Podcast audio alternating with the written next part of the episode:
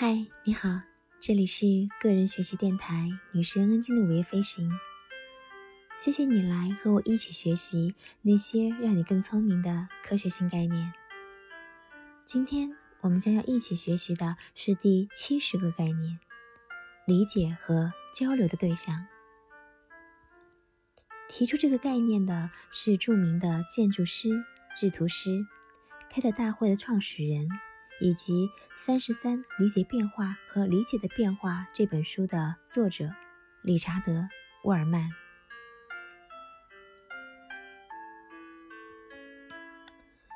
对我自己来说，我一直梦想我的认知工具箱里面有着各种各样的理解和交流的对象。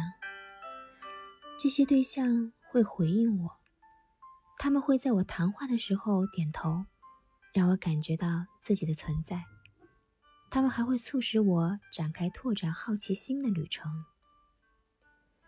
这个工具箱呢，是一个用疑问的针和无知的线缝制而成的口袋，不断的装进新的知识。这里面有很多的地图和模式可以供我选择，而我呢，也希望能贡献一点点的力量。我想要一个。能点头的 iPhone、iPad 或者 iMac 电脑。第一部电影是对舞台剧的录制，iPad 和 Kindle 是用来存放杂志、报纸或者书籍的。而我想要的是一种可以在不同的复杂程度用不同语言进行交谈的新的形态，而且它能够理解我提出的问题的细微差别。我想在这些顿悟与灵感编织而成的白日梦之间自由的翱翔。我想，我们就快破茧而出了。我们已经感受到新的时代即将到来。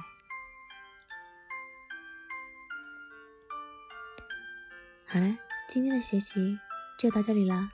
希望你每一天都是快乐的，也希望你每一天都有新收获。我们下次再见了。